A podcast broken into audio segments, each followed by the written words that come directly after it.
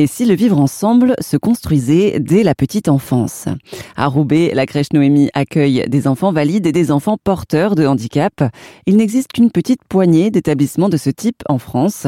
Marie Guyot est la directrice de la crèche Noémie. Ce qui me touche le plus, et je pense que c'est aussi ce qui touche le plus l'équipe, c'est quand on a des beaux moments de complicité entre des enfants euh, de la structure qui peuvent être valides et d'autres en situation de handicap, où là vraiment on se rend compte qu'en fait l'enfant il, a un regard tellement euh, naturel sur tout ça qu'on aimerait être un enfant. Parce que nous on l'a plus. Enfin, je, me demande toujours à quel moment nous en tant qu'adultes on, perd peut-être tout cette, ce, regard très naturel. Eux ils, ils ont vraiment pas de sujet avec ça.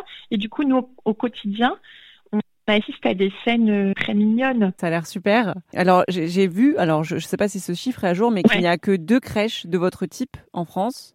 Alors il y en avait deux.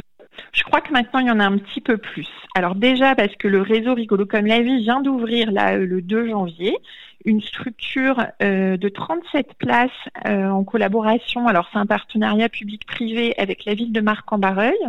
Et il y a 10 places pour des enfants en situation de handicap. Donc là, on n'est pas dans le polyhandicap, mais après, le polyhandicap, nous, c'était le projet de l'assaut Noémie. Mais donc, il y a 10 places réservées. Et je crois aussi que maintenant, ça se développe un petit peu dans des MAM ou des choses comme ça, mais ça reste rare. Hein. Pour les, les, parents qui n'ont pas euh, de, crèche comme la vôtre euh, à proximité, comment ils font avec leurs enfants qui seraient atteints de, d'handicap C'est une bonne question. C'est une bonne question. Alors souvent, quand nous on les rencontre, il y a un des deux parents qui a arrêté de travailler.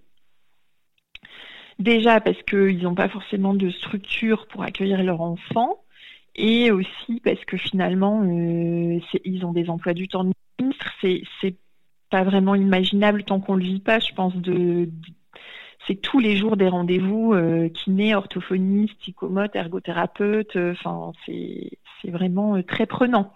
Donc c'est compliqué pour ces parents-là euh, d'avoir une activité professionnelle à temps plein tous les jours. Et ça, c'est quelque chose que nous, on propose aussi euh, aux familles, c'est-à-dire que comme nous, on collabore avec euh, les rééducateurs, euh, que ce soit en libéral ou dans les CAMS de proximité, on a les rééducateurs qui viennent à la crèche. Ça permet à l'enfant d'être moins fatigué parce qu'il ne fait pas des allers-retours pour ses rééducations, etc. Ça nous permet, nous, d'avoir des petits retours de bonnes pratiques ou des petits coups de main pour faire évoluer des choses au quotidien avec l'enfant. Et puis, euh, ça permet aussi aux rééducateurs parfois de faire leurs séances euh, en utilisant le matériel de la crèche et avec les autres enfants, où là, vraiment, ça permet d'être tous ensemble. Et ça libère du temps aux parents qui du coup peuvent envisager de reprendre euh, une activité professionnelle ou pas. Hein. Mais la réalité de ces familles-là, continuer à travailler tous les deux quand on n'a pas une structure inclusive comme ça à côté, euh, je ne sais pas si c'est possible. Il y a des structures euh, non inclusives entre guillemets qui, qui, acceptent quand même des enfants atteints d'handicap ou ils les acceptent Bien pas? sûr. Oui. Ah bah, normalement, la loi de 2005, elle est claire là-dessus. Elle demande aux structures collectives, alors pas que les crèches, hein, les centres de loisirs, les écoles, d'accueillir les enfants en situation de handicap. Mais c'est une loi incitative. Il se passe rien si finalement c'est pas mis en place. Après, évidemment, heureusement, il y a plein de structures qui accueillent des enfants en situation de handicap et qui sont des, structures euh, classiques. D'accord, mais elles vont être quand même peut-être un peu moins adaptées que la vôtre. Elles peuvent être moins adaptées. Après, je pense qu'il reste encore euh, pas mal de peur de mal faire euh, ou de peur par méconnaissance.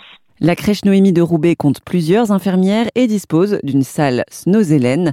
Cette salle favorise l'éveil des enfants grâce à des projections de son et lumière.